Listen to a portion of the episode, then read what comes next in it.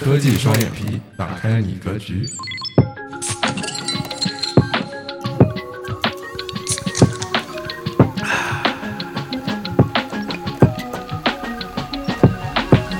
悠悠，大家好，哦，我是设计师 Rider。我是开发者 Kelly。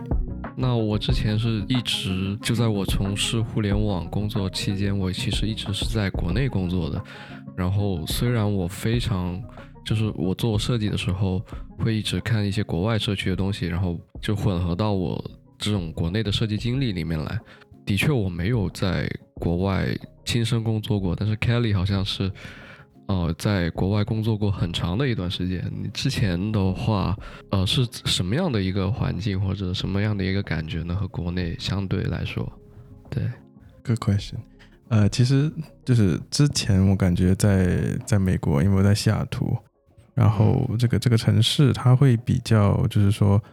跟其他那些大家可能看电影或者说看美剧了解到的那些呃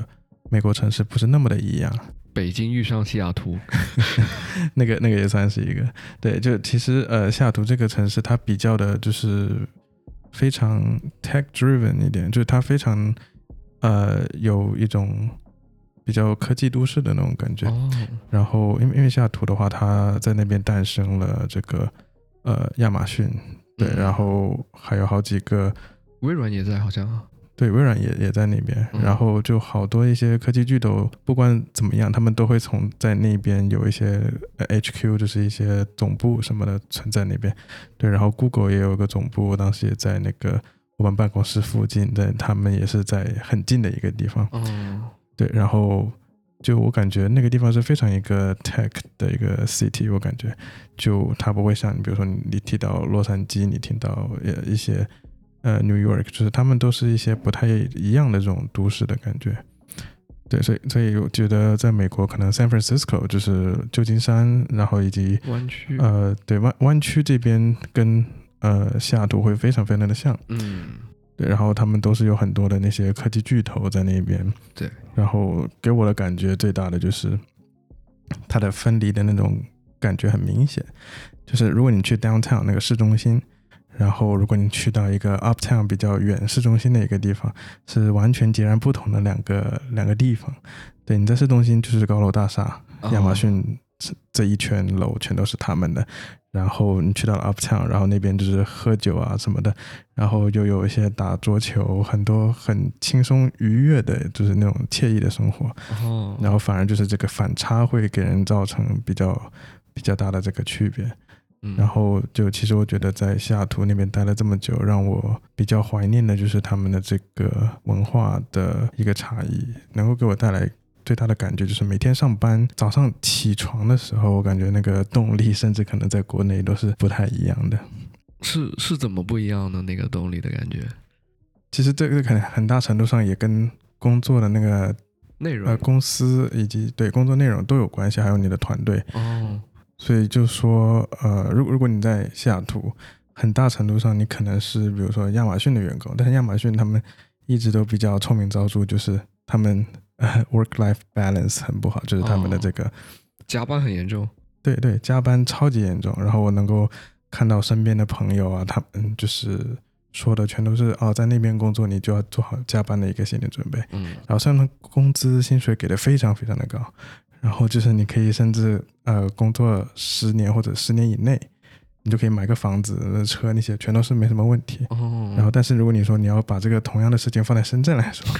啊，你说你再怎么加班，你最后为了老板打工，好像你都得不到一个特别好的一个这种，嗯，呃，salary 工资，对吧？对对，其实我感觉就在美国这边，可能大家看重的并不会是薪水拿得多高，就是互相去攀比这一边。而是说，大家的这个工作的具体的内容的这些性质，他们也是比较有追求的。所以我当时，呃，有去面试这些大的公司，然后 Google 当时第一轮也过了。但是后来我是还是觉得想去这个小公司，因为我觉得更加能够就是磨练自己。嗯哼。然后特别就是，呃，在小公司你可以去参与到呃团队的一个建设当中，而且所有的制度。包括工程师角度的也好，还是说呃，entrepreneurship 这种创业的角度也好，就你都可以去在亲身的第一线战场去体会到。对，嗯。所以我觉得在美国的这个 Various Spaceship 这个公司，呃，给我得到了非常大的一个提升，不管是从作为一个工程师或者开发者的一个角度来说，还是说从创业的角度来说，就完全是呃能够跟老板走得非常非常的近，嗯。而且平常就是互相在工作的时候，他甚至就在你旁边工作，然后你可以把他当做你的一个朋友，然后去有什么事情直接找他，然后以及整个团队的这种工程师文化，我觉得也是非常非常浓厚，所以整体给我带来的感觉就是这个团队凝聚力非常非常大，然后老板也很为员工去着想，嗯然后就不会有特别严重的加班情况，然后大家基本上就是加班都是发自内心的，就是你那哦天你要是没有做完，好，我我就弄到了那个那个点子里去，我进到了那个 zone，对吧？然后你就会不停的在那里去完成你的一系列的任务，甚至有的时候会超额超量去做完这些事情。嗯，但是做完了这件事情以后呢，老板会给你一个非常正能量的一些反馈，就是他们会非常的看好你，然后并且觉得你做的这些事情是很有价值、非常 valuable 的一件事情。哦，对，所以这样子就会导致公司看重你，你又觉得你做的这件事情是很有价值的一件事情，嗯就会不断的激发你以后多多尝试去，就是 go above and beyond，就是能够做出更加酷炫的一些呃工作之内或者是工作之外的事情。哇对，这这个感觉比我之前待过的就是公司来说，这种工作氛围要要好很多。就算我们是个比较扁平化，就是我之前待过的一些公司，虽然可能团队不是很大，说是扁平化管理，但是就是你的付出和老板所得到、所看到或者给你的反馈来说，就是没有很很正向。比如说，他会要求我做一些很奇怪的事情，对，然后就，然后如果在我的角度出发，就是我想为公司建设做些什么，假如说没有当下立即切中他的点，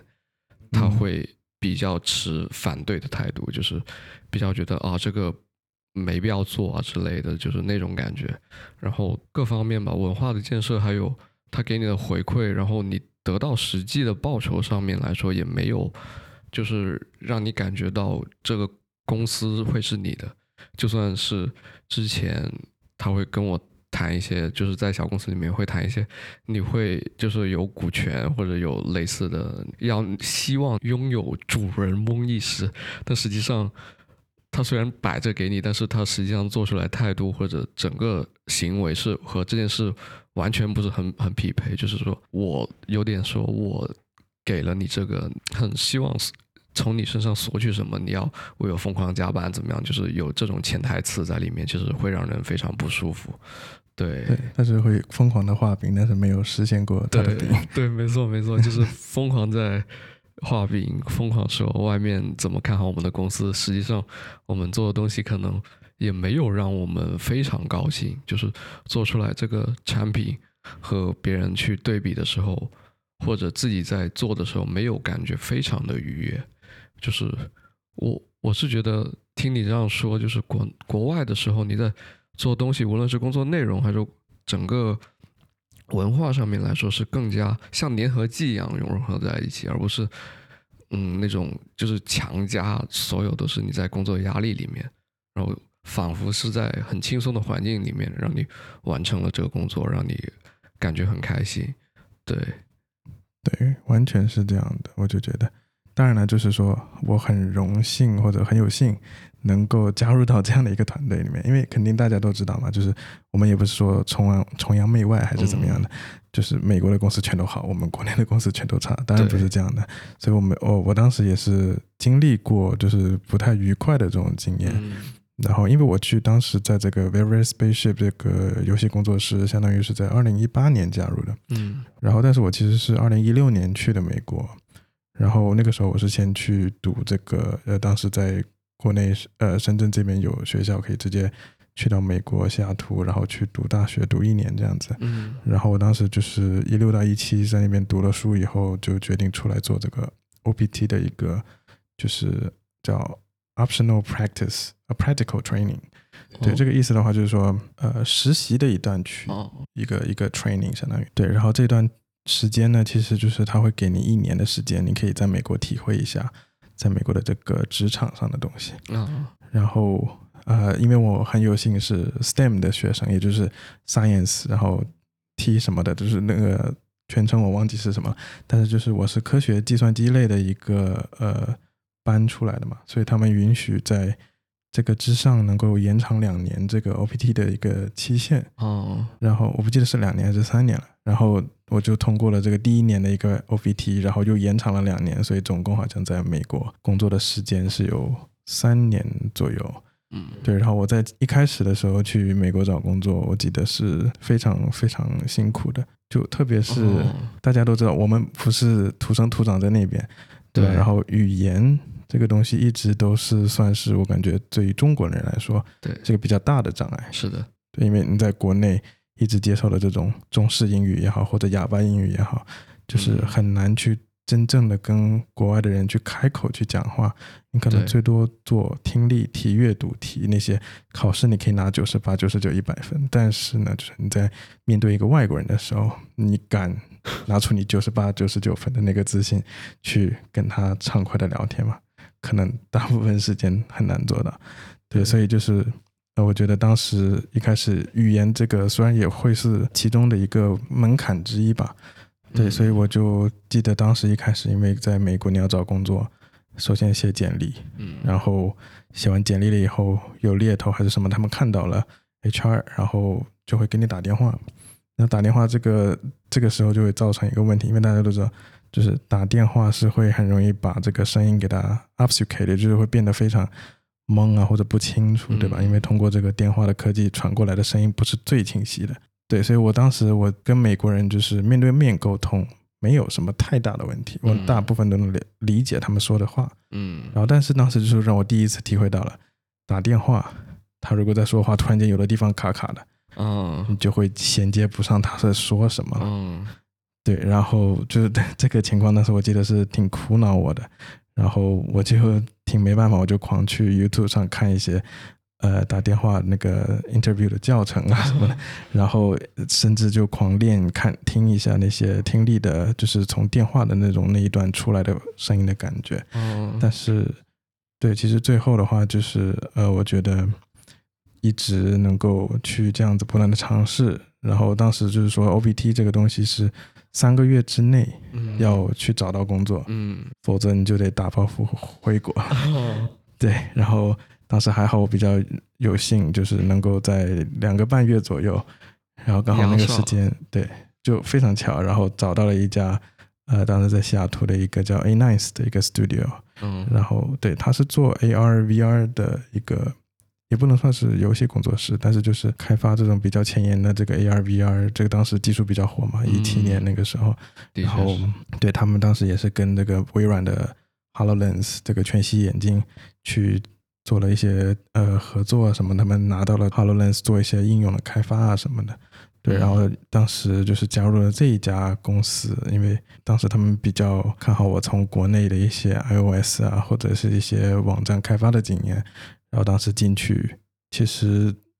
就是感感受到第一家在美国的公司，他们那个是非常非常小规模的，然后团队的这个执行力也都非常的强。但是就是我一进去，当时比较搞笑的一件事情，就是我直接去接了一个 Starbucks 这个星巴克的一个项目。嗯对，因为因为作为我就是在美国第一个任务或者说项目，直接就就是我一个人作为开发，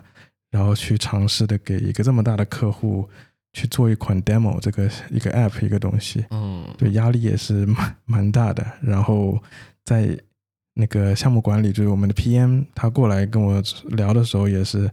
呃会稍微安抚一下我的心情，对，然后就是会说一些呃客户需要一些什么样的东西，我们需要怎么出原型给到他们。然后最后不过还好，我花了大概就是两三个星期的时间，当时自学 Unity，就疯狂的刷，然后就因为当时没有怎么接触过 Unity，嗯然后要做一个这个小的 VR AI 呃 AR 的一个 app，然后就学完了以后就直接投入使用，然后去写代码，然后去把一些素材结合到里面去。当时就压力也是蛮大的，但其实最后交付的话，那边就结果也还是可以的。对方呃，我也也尝试就是跟 PM 一起去交付嘛，然后到他们的那个公司总部去，去给他们去用这个 app 的一个原型展示。其实这个东西我记得是他们当时 Starbucks 星巴克他们有那个一袋一袋的豆子卖嘛，嗯。然后他们每一袋的那个豆子上面有个标签，然后那个标签上面都有比较独特的一个图案，啊在那上面什么 Costa Rica 来自那些什么不同的一个产地的一个咖啡豆，然后他们当时就想说，你用一个手机上 AR 的 app，如果扫到了这个图案，那我就 trigger 我就触发一个 portal，就是说一个传送门一样的，把你带到世界的另一端，去看一下他们这个豆是怎么样种植，嗯，然后以及怎么样运输到这个地方的，就相当于是一个 traceability 一个可追溯性的一种感觉。嗯。对，然后当时是做做了这么一个 app，也是挺有意思的。啊。但是结果后面呢，就是在这个公司就一直呃也比较单枪独呃单枪匹马去做一些开发什么的，然后结果最后没想到工作室要被一家大公司给收购了。然后这一家大公司当时是叫 Valence，然后他们是在呃当时呃西雅图和 Redmond 离得很近，然后他们那个公司总部是在 Redmond。然后收购了我们以后，我反而每一次就是市中心嘛，我会在那边租个房子，嗯。就在那边直接步行可以上班，非常非常近，大概十几二十分钟就能走到。但是后来他们搬到了 Rama 那个地方，就必须要开车去，嗯，但是我当时没有车啊什么的，就交通非常的不便利，基本上老是要去打 Uber 或者 Lyft，哦，然后才能到那个公司去。对，但这样子的话也是比较大成本嘛，嗯然后就呃最后被收购了这件事情呢，其实不是特别好的事情，就因为他们这家公司，嗯，虽虽然是很多从 Microsoft 出来的一些人，嗯，但是就明显的感受到他们管理层就非常非常的会有种族歧视也好，或者就是所谓的哦。美国的那种右派的一些哦，呃角度来看问题。嗯，对，所以我当时作为黄种人嘛，我是有色人，哦，然后去到那一边就会呃感受不是特别自在，然后再加上我是哦 OPT 的一个身份，我不是美国公民，我也没有合法的绿卡还是什么的，嗯就作为这样子的一个员工过去，总感觉会是打引号这种局外人，哦，对吧？然后他们就会稍微的有点排挤，然后就当时有一个小项目在做，做了大概两三个月，做完了以后，他们那边的 manager 那个经理就过来跟我说，可能他们没有更多的这个项目可以给我做了，嗯然后就让我说下周可能就不用来了。到了下周，他又跟我说：“嘿，嗯，我们又聊到了一个新的项目，嗯，你可以先别走不？然后哦我们留下来，然后把这个下 下个项目做完了，再再看。”哦对，然后当时我就想了，好像要这样子再重新找工作也挺麻烦的，是吧？就嗯还是算了，就待一下吧。嗯，然后没想到就是第二个项目，我们只是在 proposal 这个提案的阶段，然后稍微做了一些小 demo，然后这个过程中他们就直接跟我说：“嘿，这个项目没有投到标，可能就是哦没办法继续下去了。”哦，然后这个时候他们就说很很抱歉，呃，sorry we had to let you go，然后就是让我可能还是得要裁掉嗯的这个情况，然后就这样就算了呗，我就觉得好吧，那我就还是去外面找个工作好了。嗯就谁知道呢？他接下来第二呃过了一个星期又过来找我，就说可能又要有一个潜在的项目要出来，然后就就说要不我还是留在这里吧，然后帮他们继续再做一做。但那个时候我真的非常非常火大，嗯因为你在职场你要遇到这种情况，那公司让你走，好你回来吧，让你走。你回来吧，就这种这情况，老渣男，对我就心里就会感觉到很不舒服、很不爽。嗯然后当时我就直接一气一气败坏的就直接跟他们回复说：“对不起，我辞职。”这种这种意思。嗯对我当时就说义不容辞的，直接就说我要辞职。然后还好我在那边遇到了一个，就是同一个公司从那个 A Nice 呃一开始的 AR 小 Studio 出来的一个叫 Hannah 的一个好朋友，他是做创意总监，哦，然后他是做设计这方面的嘛，他认识了就是当时在 Viver Spaceship 这个 VVS 的一个另外的一个创意总监，然后就帮我牵上线了，这个相当于哦有个比较不错的桥梁。然后那一边的老板叫嗯。他就是感受到我可能做的东西能够匹挺匹配他们的几个价值观什么的，嗯。然后就找我说去聊天，所以相当于我当时是在说我要辞职的那个那一周，刚好我是赶上了要说跟这个 Very Spaceship 的老板哦要聊天的一个时候，就很无无缝缝衔接。对，在这个时候，我也是感觉非常非常的有兴趣走这么样的一个一个桥梁的感觉，并没有去在哪一刻掉下去还是怎么样的。嗯，对，所以我也是比较庆幸能够呃有这么多的机会，然后最后到了 Very Spaceship 这里，就其实像找到找到了家一样。哦，对，然后大家每个人都是很好相处，然后加上老板人又那么好，然后嗯，就经常会为员工着想，然后特别是我们工作上也是比较愉悦的一个体验，所以到最后就是让我感受非常非常深，然后甚至可以学到特别多的东西从这个老板的身上。我看来也是，就是说也会存在很多就是在职场上面不愉快的事情，但是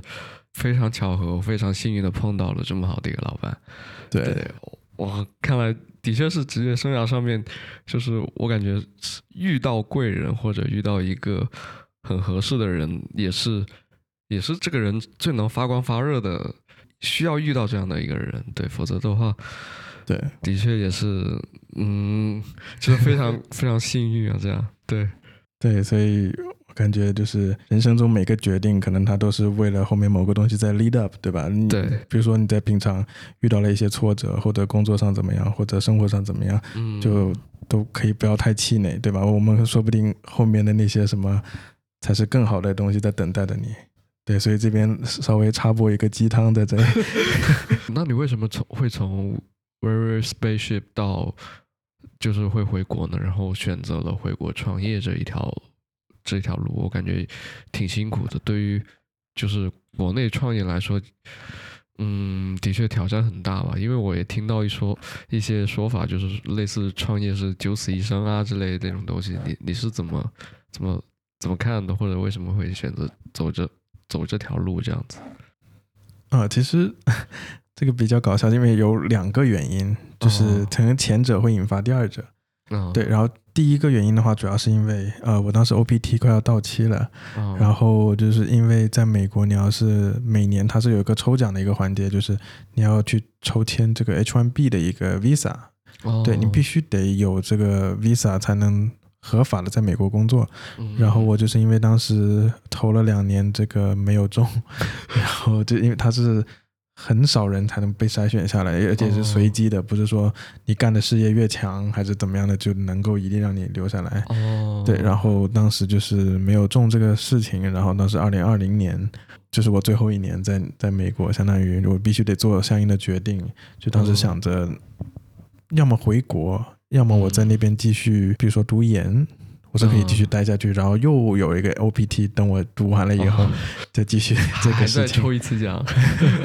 对，因为这样子这个路可能就比较保守一点，你就可以再继续待在美国嘛。对，嗯但是最后呢，我就想了想，就是也思考了很久，然后最后决定可能还是先回国吧，因为毕竟那个时候二零年嘛，疫情也哦爆发了，在美国其实呃待着也不是特别的安稳。对，对，然后综合了上面的这些考虑以后，我会觉得，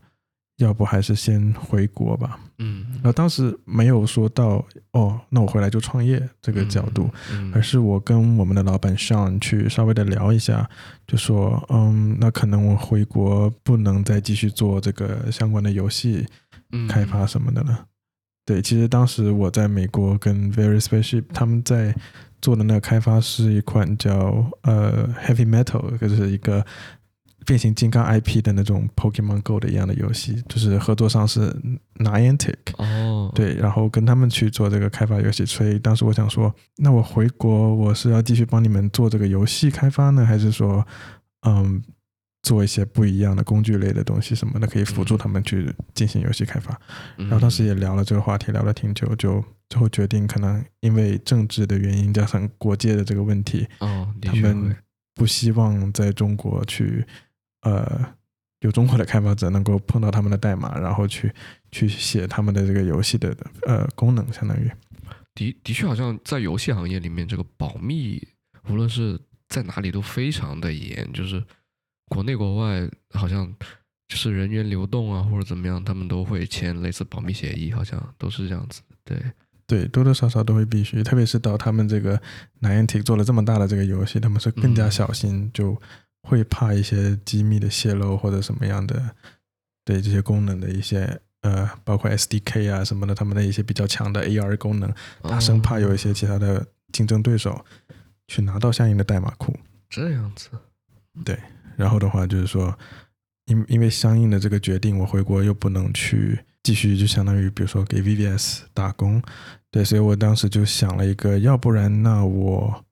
在国内召集一个团队来帮你，就是去开发一些东西什么的。嗯，对，当时上听到了这个想法，也觉得是很不错的一个想法，然后就决定 OK，那我先回国，然后稍微稳住脚了以后。去召集一个这样的一个比较志同道合的团队，然后能够一起去做呃产品开发呀什么的，能够帮助到 VBS 的一些生产力工具也好，还是什么样的一些 SaaS 平台也好，嗯，对，所以我们当时就是做了这么样的一个大胆的决定。然后上也是表示非常非常的支持，我也是非常的庆幸能够就是得到他的这么大力的一个支持，并且回国一直保持联系，一直在做合作，相当于这样的一个事情。嗯，对，然后到后面的话，我就慢慢的啊萌生了一些创业的想法，然后以及具体要做什么样的工具，然后就稍微的过了呃大概一年左右的时间，终于在。国内这边创立了一个，就是一个团队，然后能够去做大家觉得比较酷炫的一个产品，然后能够呃很快就会面试呃问世到这个呃产品市场当中去，到时候也可以试错一下，对，也是比较比较兴奋的。是，就是参与这款产品设计就非常非常的庆幸，对，非常非常开心，因为在于我个人的职业生涯里面，只是。就是完全就是产品导向，不是一个方向，不是一个东西的一个产品吧？对，整整个价值方面，他们会更喜欢偏 UX 导向方面，然后对产品的易用性，然后产品的整个设计上面的那种思考，和我在国内会有比较大的差差别。其实，对，嗯嗯。最印象深的时候，有就对接到一些产品经理，可能有时候的可能国内的产品经理门槛有时候不会特别高，就是会遇到一些他们自己逻辑没有理得很通顺的时候，把一些需求交给到你，然后做出来，他也没有一双很就懂得审美去去知道这个是好和不好，他们让我感觉到就是在国内做产品有一点。嗯，就迷迷糊糊的同时，有点把自己给做没了的那种状态，就会有时候会有这种感觉。对，但是也有在一些可能自由度比较大的时候，还是能发挥一点自己的呃整个的特长，就做一些自己认为审美向上或者在整个流程里面能得到优化的那种价值体现，但是就没有到。嗯，现在这个状态这么好，对，现在可以有一个比较成熟的产品经理，然后有一个 UX 导向的这么一个产品可以参与进来，就嗯，感觉自己的职业生涯都 都完全都是不一样的那种体验，对，嗯，那那其实之前的话，就是对你 Rider 来说，在国内工作了这么久的一个经验，觉得就是差别最大的一个点大概是什么样的？嗯，主要是首先，如果你在分公司规模吧，如果在一个比较所谓成熟一点的公司，他们可能就是还是沿用了一些所谓之前做的一些可能老一些，就是虽然是互联网企业，但是他们也是用老式的公司思维去管理整个公司，他们会将很多力气花在了开会，然后做所谓各种的评审。然后去给你强加各种的管理制度，让你去用一些很很老式的规则去量化你的工作，然后，嗯，同时他们也会就是也不会很好的做项目管理，然后他们需要蹭每一个热点、每一个节日之类的，要你去去赶类似的功能。其实那些功能。也没有很长的一个 roadmap 去规划，然后就马上就是虽然是这么所谓结构完善的一个团队，但是他们马上说，哎，我们这这要上一个什么，那要上一个什么，他他们好像没有规划一样，就让自己完全不能就好好工作的那个状态，就是嗯这这是我在比较所谓呃规模比较完善的一个公司的一个体验。然后在小的公司里面，首先可能就是薪薪水方面没有很及时的发放，就是这这是他们会经常会出现的一个问题。然后呃，希望你经常加班，对，那会有什么拖欠的情况是吧？会有会有存在。对，嗯最不好的情况就是我进去的时候听之前同事说有拖欠过两三个月的工资了，已经就是那种就非常不好，其实那个嗯感觉。就是整个公司里面的人都没有为这个产品或者公司做的那个产品产生价值而去努力，就是一点的那个状态也没有，就是可能会想着我今天我这个月能不能有工资发下来，就是整个嗯就到了一个很心里就很不踏实。对很很不好的一个状态，然后有时候就要么就没有很大的管理，就经常任务或者嗯什么东西都是很很随机性的，就嗯。他可能当你只有一个设计师的时候，他可能现在马上就要你出一个 PPT，什么他要去谈融资之类的，嗯。对，然后可能产品老板也不会深入到你整个业务的一线去留意说这个产品已经发展成什么样子，嗯，对他们可能要更专注于去谈生意、拉投资，没有没有给我们就是我们很好的产品应该到哪个方向，应该是哪个节点交付一些什么东西，他们都没有那种就是很好的规划吧。这嗯。所以导致说看了自己的自己做出来产品，没有说嗯很是自己想的那个状态，就就对，就感觉没有让自己的价值能很好的和公司整个契合掉，这这种嗯感觉，对，对，因为听你刚才说，就是说突然间要去做一个，比如说 PPT 什么的这种东西，然后可能就是你平常会工作的时候遇到很多所谓的在这个 job description，就是你的一开始岗位职责这个招聘的时候根本不不不存在的一些东西，就嗯全都会出现，会不会对你当时有一些比较大的挑战什么样的？呃，其实倒也还好，但是就是对于我来说，在设计涉猎的广度上来说是会有好处，就是你会知道这个怎么做，那个怎么做。但是对于整个我想就是对产品更深度的了解或者什么样就没有很好的提升。对嗯是的，对，所以就是他们什么都想做一点，但是不能专门把这个 UI UX 什么的去在这方面去把它深耕一下。没错没错，主要是他们也没有，就是主要也是做一些商业导向的事情，就是说哪个能立马产生最大的利益，他们就会去做这个事情。但嗯是他们对一些可能有长远规划的那些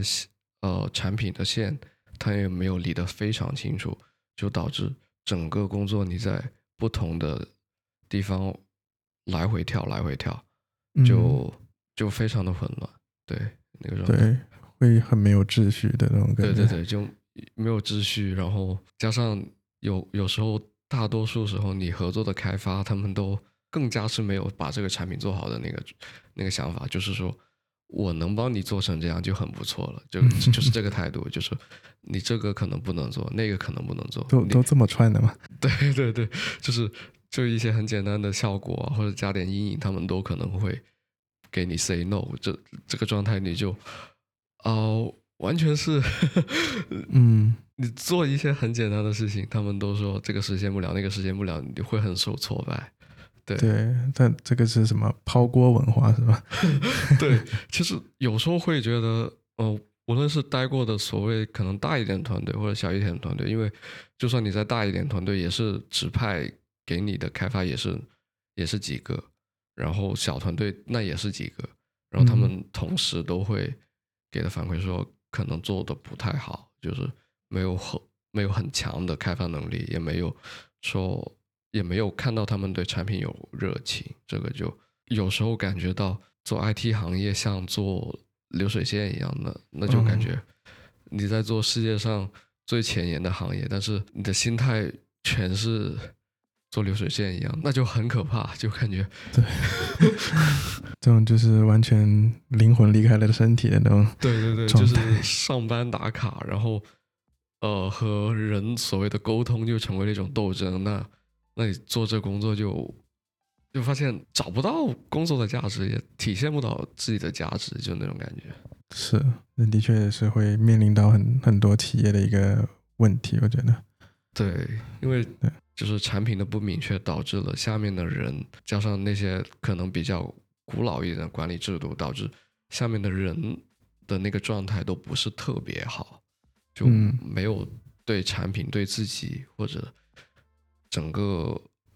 整个自己未来发展和公司发展都完全不是一个方向的那个状态，就是打个工赚个打个工，然后交个房租，然后回回去。就是待一会儿，我感觉就是他们的生活一样，就对。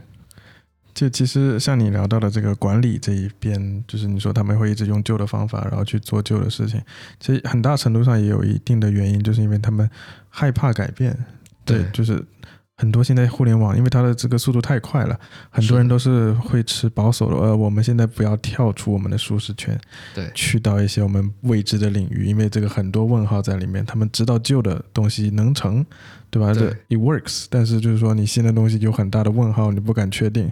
但其实跟我我感觉就是一个比较相反的一点，因为我是会互联网出的最新最热的东西，我总是会先去尝试一下，看一下它怎么样。就不管你说是一个新的独角兽产品还是怎么样，就是还是什么 iOS 十六，你一发布，我第一时间我必须要安装等等的这些东西，都是我觉得呃能够很好的让我一直待在舒适圈之外的一种情呃。的一个情节，就会不断的把我自己 push 到我的舒适圈之外，去尝试一些我不太喜欢，或者说甚至可能会问号比较多的一些领域里面。嗯，对我觉得这样子会更加的磨练人，特别是如果你说要做管理层的话，嗯，就是很多东西因为都是会不断的打破旧的制度，才能有更好的一些管理制度的一个诞生，或者。就是不管从硬件、软件，还是从这个制度上面来说，对我觉得这些东西都是最好不要去害怕改变，因为我觉得。我是非常喜欢改变的一个人，就是无论生活中遇到了什么，我总是尝试想说，OK，那我试一下这个新的，万一它好呢？那如果不好的话，我也不会失去太多什么，我们就回到旧的方法。对，所以就是不断的，就是说在管理这一方面，我觉得去优化迭代，我们的软件也需要优化迭代。那管理其实也是需要不断的优化与迭代，才能让它更加形成一个良好的，就是一个生命周期这样子。的确是的，听到你说这这个观点就是很可怕，就是对这个又又不是不能用这一点，他们是发挥的淋漓尽致。就是我最最最最可就是最有趣的一次工作体验，就是在呃，就是可能是上一年前，在一家公司里面，他居然用 PS 做 UI，用了很长很长的时间，他这个。版本已经经历了很多次迭代，然后他们也就是也不肯付费，然后版本管理的非常混乱，然后你打开一个设设计稿和隔壁的设计稿，可能都不是一个人做的，然后里面的用色全是乱七八糟的，你就会发现，呃，你没有拥抱更优秀的管理工具或者设计工具或者任何就是任何的东西的话。你的出品就是从最根本的源头，你的工具都不好，所以你出来的产品就是更更加混乱。对，的的确是是的是。罗老师说又不是不能用，这个真的是 发挥的淋漓尽致。对，需要进步，就是希希望看到更多敢敢于拥抱一些新的事物的公司就。敢于往上、往前、往上走的那种公司，才是才是能破圈吧？就是能让自己接触到的信息或者内容一直往上走的话，这个公司一直是是存在进步的可能性。不然的话，永远在那个地方，你可能守着它，或者越来越往下走，那那个可能也是一些公司可能会失败的原因。对，对。那我们这一次就先这样。好，好。我们干杯。